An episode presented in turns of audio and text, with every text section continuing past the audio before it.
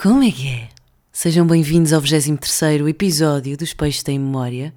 Amanhã é noite lua cheia e ouvi dizer que chegou a altura em que as nossas manifestações se podem tornar realidade. Se é verdade? Não sei, mas vamos fazer por isso.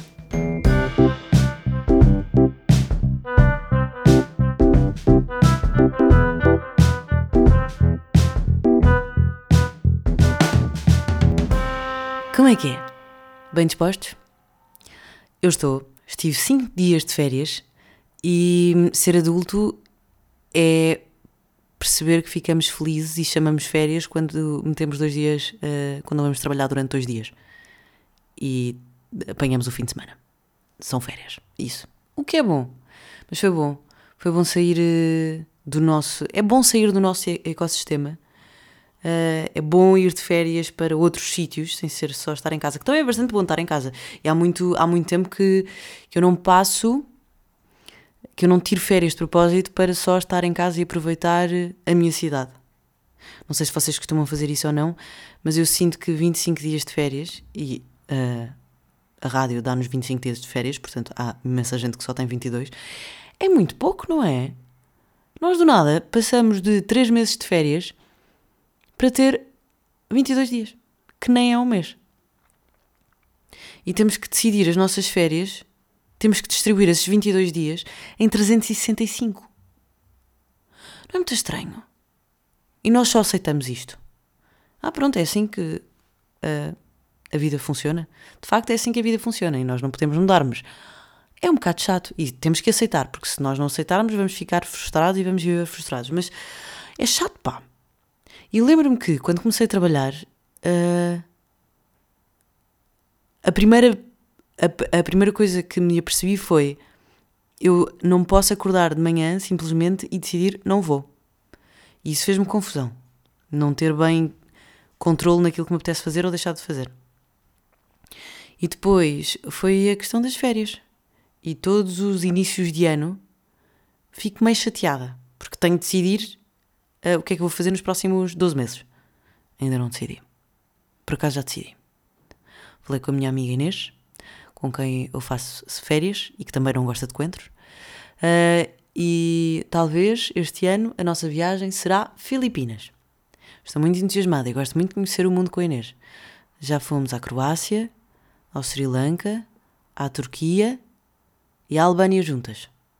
E é muito bom, é muito bom conhecermos alguém um, e sabermos que essa pessoa é a nossa companheira de viagens. Porque viajar durante algum tempo com algumas pessoas é difícil. Pronto. E a Inês é a minha companheira de viagens e eu gosto bastante.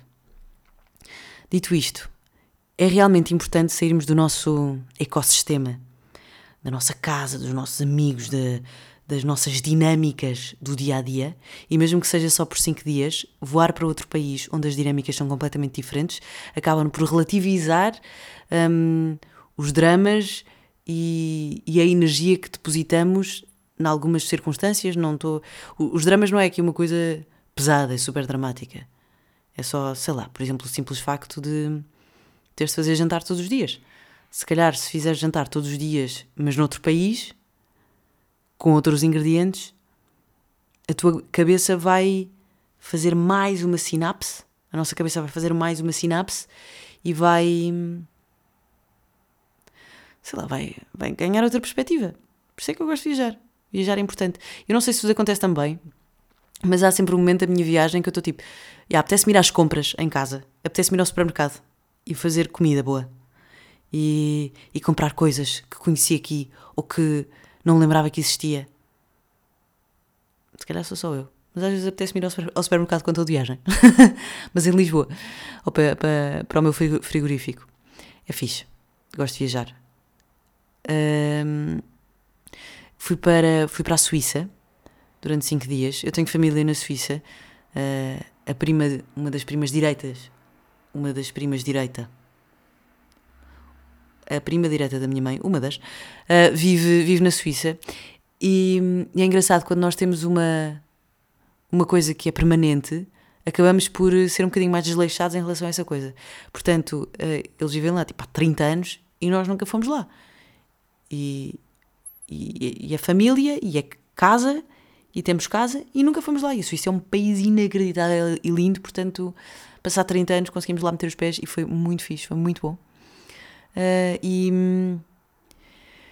e, e, eu nunca tinha ido à Suíça. Uh, e é realmente um país que parece retirado de um filme. É muito bonito. As montanhas, as árvores, as ruas, uh, as estradas. E é, e é, interessante perceber a diferença, a diferença cultural nas coisas mais simples, como por exemplo jantar fora.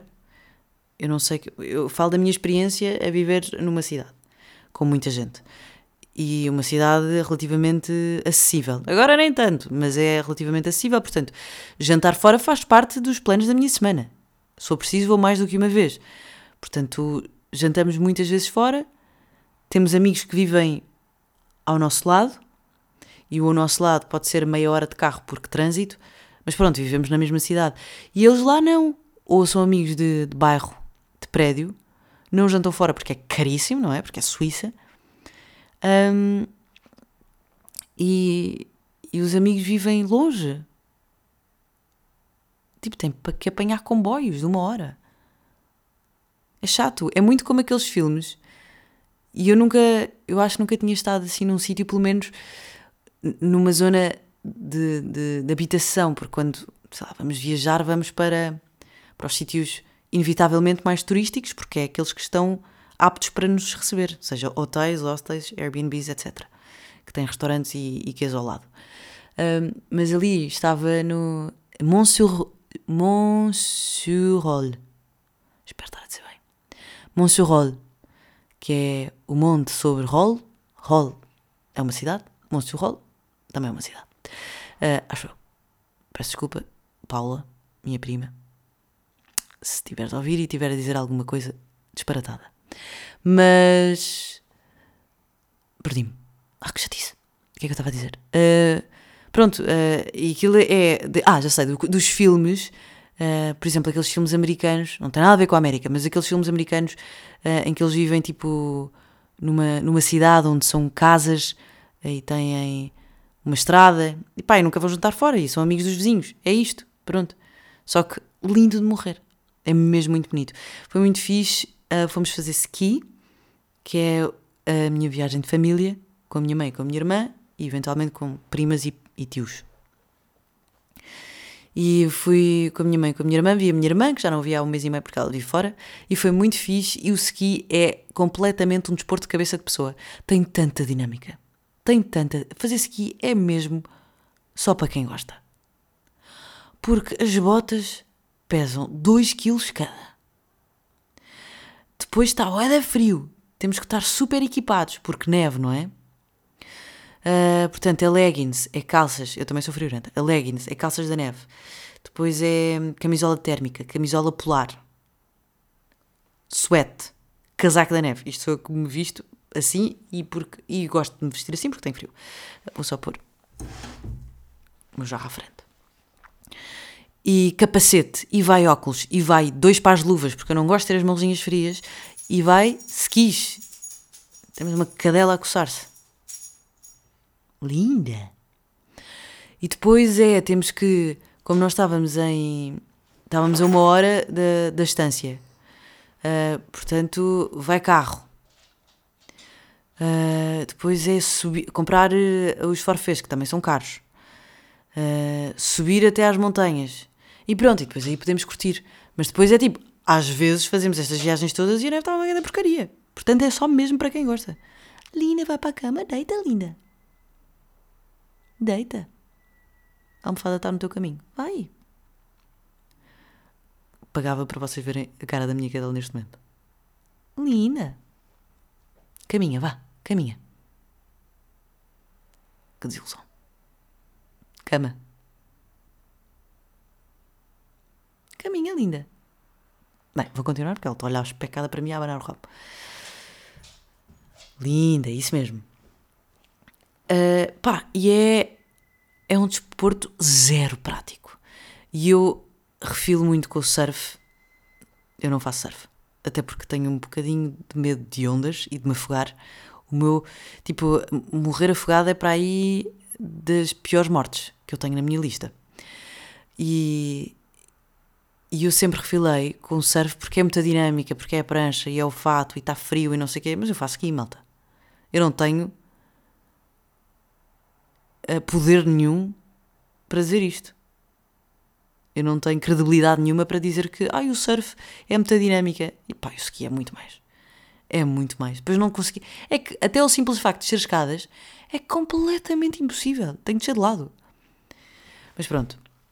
Uh, mas fiz surf durante um mês. Uh, porque achei que merecia. Foi giro. Fiquei loira. Completamente loira. Uh, e agora sou completamente morena de cabelo. Portanto, já, foi giro. Meti-me em pé algumas vezes, mas pá, mas prefiro ski. Só que depois há pistas que são uma grande porcaria. Mas depois, quando encontramos aquela pista que está com a neve perfeita e que nos apetece subir as cadeirinhas tipo 3 ou 4 vezes, 3 ou 4 vezes, só para fazer a descida perfeita, pá, incrível. Tipo, estávamos a descer a uma velocidade que não estamos habituados, não é? Porque o nosso corpo só por si não anda assim a essa velocidade. A fazer parte da montanha uh, é, é, é mágico, pá. É muito bonito, porque o nosso corpo naquele momento é, faz parte da montanha, faz parte da natureza à volta, faz parte dos pássaros. Mas é, é, é muito fixe. E se vocês nunca fizeram ski nem snowboard, mas têm alguma curiosidade, eu aconselho o ski. O snowboard eu não acho nada divertido, porque hum, estamos, estamos, sempre no chão, o ski acho que é mais fácil de aprender. Uh, e no snowboard, eu já experimentei snowboard, portanto eu sei do que é que eu estou a falar. Mas é, cais de peito, cais de cóccix, uh, faz aquele scorpion com as pernas para trás, tens as pernas presas no, numa tábua. Portanto, eu não. Eu não acho divertido acho mais divertido o ski e acho que é mais fácil de aprender. A não ser que tenham alguma, uh, algum conhecimento de skate ou, snow, ou de surf, aí se calhar vai ser mais fácil para vocês. Eu não tendo. Foi só muito complicado. Portanto, já, yeah, ski é mais fixe e é muito divertido. E, e pronto, é, são de facto, é de facto, uma, são de facto umas, umas férias caras. Porque, pá, porque forfeu, porque lugar de, de equipamento e depois nós fomos para os Alpes Suíços, e, e eu fui com a minha mãe, portanto foi agradável. Só que num dos dias nós fomos até à parte francesa com euros. Eu estava tipo, pronto, agora eu posso pagar o almoço. Então era eu, a minha irmã, a minha mãe e a minha prima. Comemos três hambúrgueres, uma sopa e eu pedi duas doses de batatas fritas. Quanto é que acham que isto ficou? Vou-vos dar um bocadinho para vocês pensarem. Já está? Ótimo. Foi mais. Eu paguei 82 euros por três hambúrgueres, uma sopa e duas doses de batatas.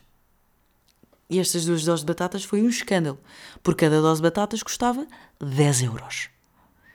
E a senhora foi parva porque eu disse são três hambúrgueres e duas doses de batatas. E ela não foi capaz de me dizer os hambúrgueres já vêm com batatas fritas.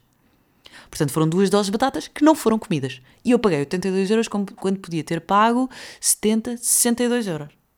Que também não é aceitável, mas é um bocadinho mais aceitável do que quase 100 euros em três hambúrgueres e duas batatas. Portanto, já, é caro. Mas, mas é muito, é muito bom.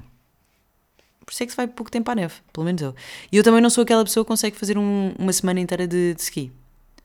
Porque meio que me canso. Mas, mas foi muito fixe, comi muito queijo, também trouxe muito queijo, bebi muito vinho e comi fondue de queijo, que é tão bom. E é super fixe porque uh, os vizinhos dos meus primos, um, ehm, ele, portanto o marido da vizinha, participou num concurso de fondues e o fondue, o concurso fondue, então imaginem um, um enólogo, mas agora para o queijo. Uh, é uma pessoa que mistura vários, vários queijos. E ele ganhou, portanto, eu comi um fondue vencedor, campeão de Suíça.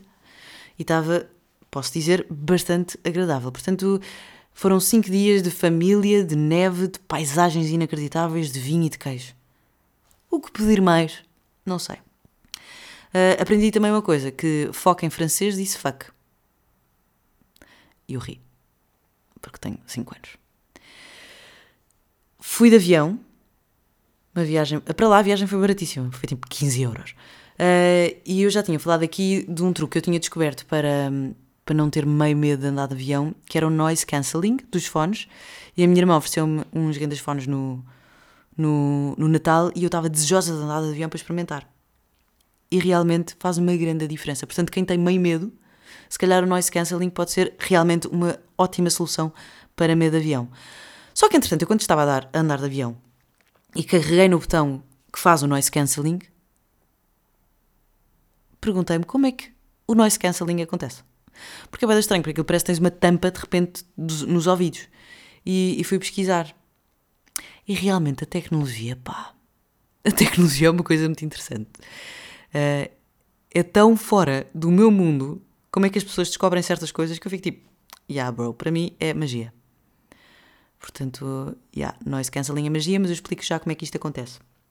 Então, os fones, para além de terem altifalantes, também têm um microfone.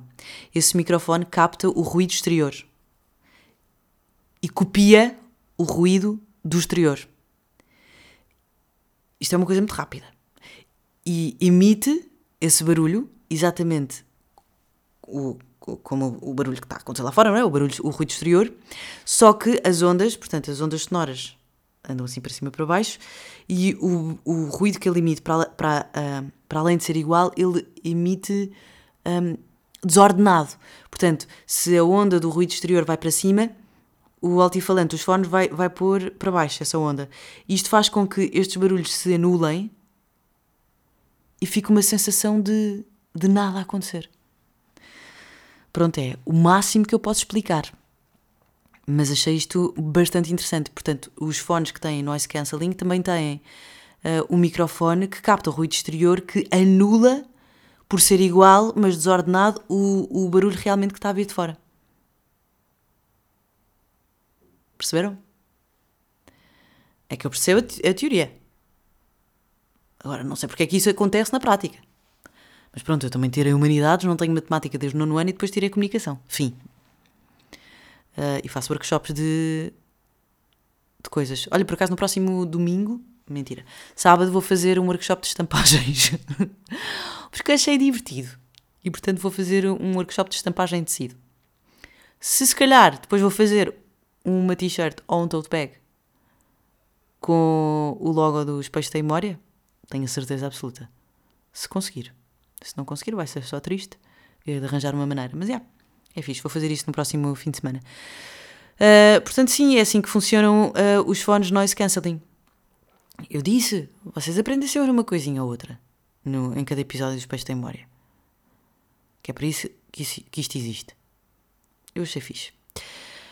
Entretanto, também achei fixe o facto de as casas e os prédios na Suíça terem bunkers, os antigos, da altura da Guerra Fria. Têm bunkers. Portanto, em vez de terem arrecadações, e são arrecadações os bunkers, esses bunkers também são. Eh, essas arrecadações também são bunkers com. Uh, tudo preparado, com. com sanitas, com esgotos, com ventilação, com madeiras que se transformam em camas, com portas anti tudo. É super interessante. E já estive, e o prédio da minha prima tem um. Eu já estive em três bunkers. Um em Cascais, Estoril, há anos, à noite, no aniversário do amigo meu. Eu disse: Vamos ver um bunker. E fomos ver um bunker. Uh, depois estive em Tirana, na Albânia, e agora estive na casa da minha prima, na Suíça. Mas, ah, por falar em Tirana, eu lembrei de uma coisa que eu acho que não disse na altura e que acho super fixe. Eu tenho um lema de vida que é Kill em with Kindness, uh, que é tipo, devagarinho, se nós formos bonzinhos e trabalharmos pelo lado do bem, tipo, as coisas vão correr bem e as pessoas que não são bacanas vão ficar bacanas. Uh, E em Tirana, o presidente. Em Tirana, a embaixada da, da Rússia e a embaixada da Ucrânia são na mesma rua. E o que é que eles fizeram? Não sei se foi o presidente, mas deve ter sido, não é? As ruas não podem mudar de nome se o presidente não decidir. Se calhar não. Se calhar podem. Uh, para mim, o presidente é tipo o rei. Não, eu agora mudo este, esta, esta rua para não sei o que, mais. Pronto, eles, eles, em Tirana, mudaram o nome da rua da embaixada da Ucrânia e da Rússia. Portanto, a morada mudou para Libertem a Ucrânia, apartado 112. Imaginem. Para que cada carta que fosse enviada para a Rússia, ou cada carta que fosse enviada da Rússia para a embaixada da Rússia na Albânia, tivesse uma mensagem de paz. Não é bonito? Não é poético? Eu acho mesmo que é tipo kill muito kindness. É tipo uma, é uma manifestação passiva. É uma luta passiva com um jogo de palavras bonito. Achei muito fixe. Na altura, quando eu estive lá, fiquei mesmo tipo, ah, até fiquei arrepiada. Que coisa bonita. E depois também pensei, há uns, há uns meses eu estive num velório. Um, pá, e, e, vou saltar totalmente de, de assunto, mas hoje está assim muito. Estou a saltar de assunto. Porque tenho algumas perguntas. Uh, se vocês fossem padres, que vinho é que vocês compravam? Porque nesse velório o padre foi buscar o vinho, bebericou do vinho e eu perguntei: Que vinho é que bebes, padre? Senhor padre? Que vinho é que o senhor padre está a beber? Onde é que comprou esse vinho, senhor padre? Na mercearia? No mini preço? ou numa adega, já que tem que beber esse vinho todos os dias, ao menos que seja um bom vinho. E eu depois comecei a pensar: se eu fosse padre, que vinho é que eu compraria? E eu não gosto de vinhos doces, portanto ia ser um vinho pesado, que apetece um queijinho logo a seguir. portanto, hum, não sei. Eu agora estou apaixonada por um vinho que se chama Colossal. Uh, pronto, é isto. Questiono-vos então qual é que era o vinho que vocês comprariam se fossem padres. Digam-me, que é depois eu, para comprar para a minha casa, experimentar e, e aprovar ou não a vossa escolha. Uh, Questionei-me também sobre funerais laicos. Nós vivemos num país laico que tem tudo menos de laico, não é? Só não pagamos o imposto à igreja mas é muito difícil para pessoas que não são católicas fazerem funerais dignos que não sejam numa, numa instituição católica. Porque não há sítios preparados para isso. Penso eu. E eu estive, li agora um artigo, só procurei no Google funerais laicos e, e dizia exatamente isso. Há muito poucos sítios. Se nós não formos um soldado ou um ministro, ou um, uma figura do, do governo, uh, que esses têm sítios, têm sedes onde podem fazer esses funerais. Nós, comuns civis, não podemos fazer um funeral laico em praticamente lado nenhum. E é muito mais fácil acabarmos numa uh, igreja ou numa capela ou o que seja, com uma cerimónia feita por uma figura religiosa, porque já há protocolos, já há coisas que facilitam a nossa vida e quando alguém uh, querido morre, é a, única, a última coisa que nós queremos pensar é como é que nós vamos uh, fazer o funeral. Mas é isso que nós temos de pensar, na verdade. Uh, pronto, e, e é estranho, eu não sou. Eu não sou católica. Mas pá, também não, não sou anti-catolicismo. Portanto, sei lá, não, e não penso muito na, na minha morte. Ou seja, como é que. Como é que será? Como é que eu quero que, que aconteça? Uh, mas já me questionei várias vezes sobre os funerais laicos. Tipo, não posso pôr sei lá, num barquinho, no Tejo, e incendiar? Não posso fazer isso? Porquê? Porque o Estado não, não deixa? Eu percebo. Porque também imagina, de repente, se toda a gente decidisse fazer isto, de repente o Tejo era só barcos a arder. E depois, ah não, eventualmente iam parar à costa, não, porque depois ardiam também. Mas, mas pronto, há coisas que às vezes fazem pop-up na minha cabeça e ficam lá a viver durante uns tempos até eu encontrar uma resposta. Mas, mas pronto, e depois lembrei-me do funeral da minha avó, que foi muito bonito. Minha avó era super católica uh, e foi no início de 2021, portanto estávamos em confinamento ainda. E quando a minha avó morreu, tivemos que fazer um funeral, mas o padre não estava disponível porque foi em Beja, ainda por cima, portanto, uh, naquela altura. Uh, ainda havia imensas restrições, portanto o padre não podia àquela hora, mas nós queríamos àquela hora. Já não sei, não sei muito bem o que aconteceu, mas sei que não havia um padre para oficializar a cerimónia. Então foi super bonito, porque de facto uh, houve uma cerimónia com as pessoas mais chegadas e foi a minha tia que escreveu um texto que o leu e fomos nós que tornámos a cerimónia pessoal. E não é por isso que deixou de estar abençoada ou não deixou de estar abençoada. Portanto, foi mesmo bonito. E acho que, que este poderia ser o próximo passo da evolução social. Funerais laicos. Agora, se. Pá, desculpa, estou a, falar, estou a falar um bocadinho de morte, mas também faz parte. Faz parte da vida, não é? E acho, e acho que isto é uma, acho que é uma questão interessante. Porque há boas formas de sei lá, de, de se celebrar a vida de alguém quando essa pessoa parte.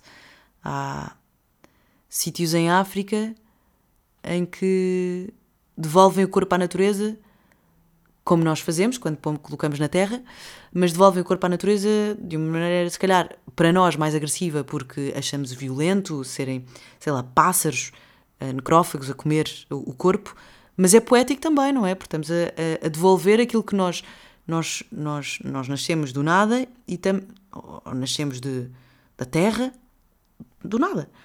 E depois tornamos-nos em nada. E tornamos em comida. É o ciclo da vida. Acho bonito. Não sei. Foram coisas que eu pensei, mas não estruturei nenhum pensamento sobre isso, portanto está um bocadinho solto e um bocadinho baralhado. Mas. Mas não sei. Acho que, obviamente, estando numa cidade com muita, muita gente, temos que nos organizar, uh, porque também não podemos fazer, não podemos de repente abrir valas. Só porque é isso que nós queremos fazer. Porque a nível de, de saneamento também não é saudável. Portanto, já. Yeah, foi isto que eu pensei. Portanto, ficam aqui com o meu pensamento de graça. Coisas boas da semana. Pus mais músicas na playlist dos peixes. E se chegaram agora a uma playlist que se chama Peixe que é difícil de encontrar no Spotify, acho eu, mas se forem à minha página, meu nome é Catarina Palma. Olá, tudo bem? Uh, forem à minha, ao meu perfil do Spotify, vão lá encontrar uh, a playlist. Pus alguns sons, pá, ganda som de Tropkillers, uns DJs brasileiros, produtores. Pá, lançaram um ganda som chamado Rio de Janeiro, está incrível. Fred Again também lançou música nova. Ah! Já agora, se forem ao meu perfil, há lá uma playlist que eu adoro que se chama Paris in the Rain. que é música de pequeno almoço. É aquele acústicozinho bacana. Tipo, ouçam. É música leve e bem disposta. É música de pequeno almoço. É música de viagem pela Europa, a comer baguetes. Portanto, vão ouvir. Chama-se Paris in the Rain. Ou não. Podem só ficar pelos peixes. Ou podem nem sequer ouvir nenhuma playlist. Uh, mas achei por bem. Achei que era uma partilha simpática. Entretanto, na Suíça vi uma coisa que nunca tinha visto uh, é um café que se chama Coffee Bee, que é café sem cápsulas. É uma máquina de café e as cápsulas são bolinhas de café, como se fossem bolinhas de terra, como se fossem shower bombs. Nome. Aquelas, aqueles chais de banho, bombas de. Não é da Rituals, é da. Ah, como é que se chama aquela marca? Yeah, essa mesmo. Lush. Um, são bolinhas de café que se põem dentro da máquina e não há desperdício uh, de, de, de, de resíduos, não há plástico, não há alumínio, não há nada. E realmente nós estamos completamente focados noutra coisa, porque isto, pá, duvido que seja assim tão difícil de fazer. Se nós já fazemos shower bombs, também já podíamos ter feito coffee bombs. Portanto, a nossa tecnologia está completamente virada para outra coisa. Para o noise cancelling. Para não ouvirmos o ruído exterior nos fones. Mas é importante começarmos a. Sei lá, é importante evoluirmos nesta. nas práticas sustentáveis. Há sempre uma maneira de tornar a cena mais sustentável. E também parte de nós. Eu não tenho. Eu só tenho cafés de cápsulas aqui em casa para, para convidados, para jantares e etc. Porque de resto é café de moca, aquela cafeteira italiana, ou café solúvel, que eu adoro do fundo do coração. Por isso, parte sempre de nós sermos um bocadinho mais sustentáveis. Mas também, a tecnologia também podia avançar um bocadinho mais para esse, para esse, para esse âmbito. Concordam comigo ou não? E é super fixe, tens uma bolinha de, de café Pai, não tens de deitar nada no lixo. É só prática em todas as, as vertentes. Portanto, sim.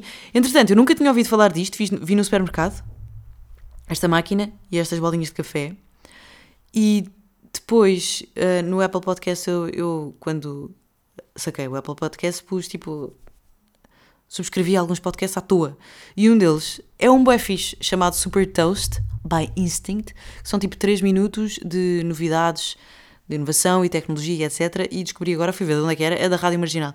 E é super fixe porque dão-nos eh, informações sobre pá, certos avanços na tecnologia que nós não fazemos ideia. E hum, tinha lá um dos episódios era a falar sobre estas cápsulas, este, este café sem cápsulas. Portanto, já. Podia chegar cá. E também podia ser um bocadinho mais barato, não sei o preço, mas aposto que vai ser tipo 500 euros. Só porque é novo e porque é diferente. Já passou. Outra coisa, é uma coisa boa da semana, mas que já tem alguns meses. Eu vi o ano passado, quando arranquei o SISO, estive a papar algumas séries e vi um documentário chamado Stay on Board, da Leo Baker Story.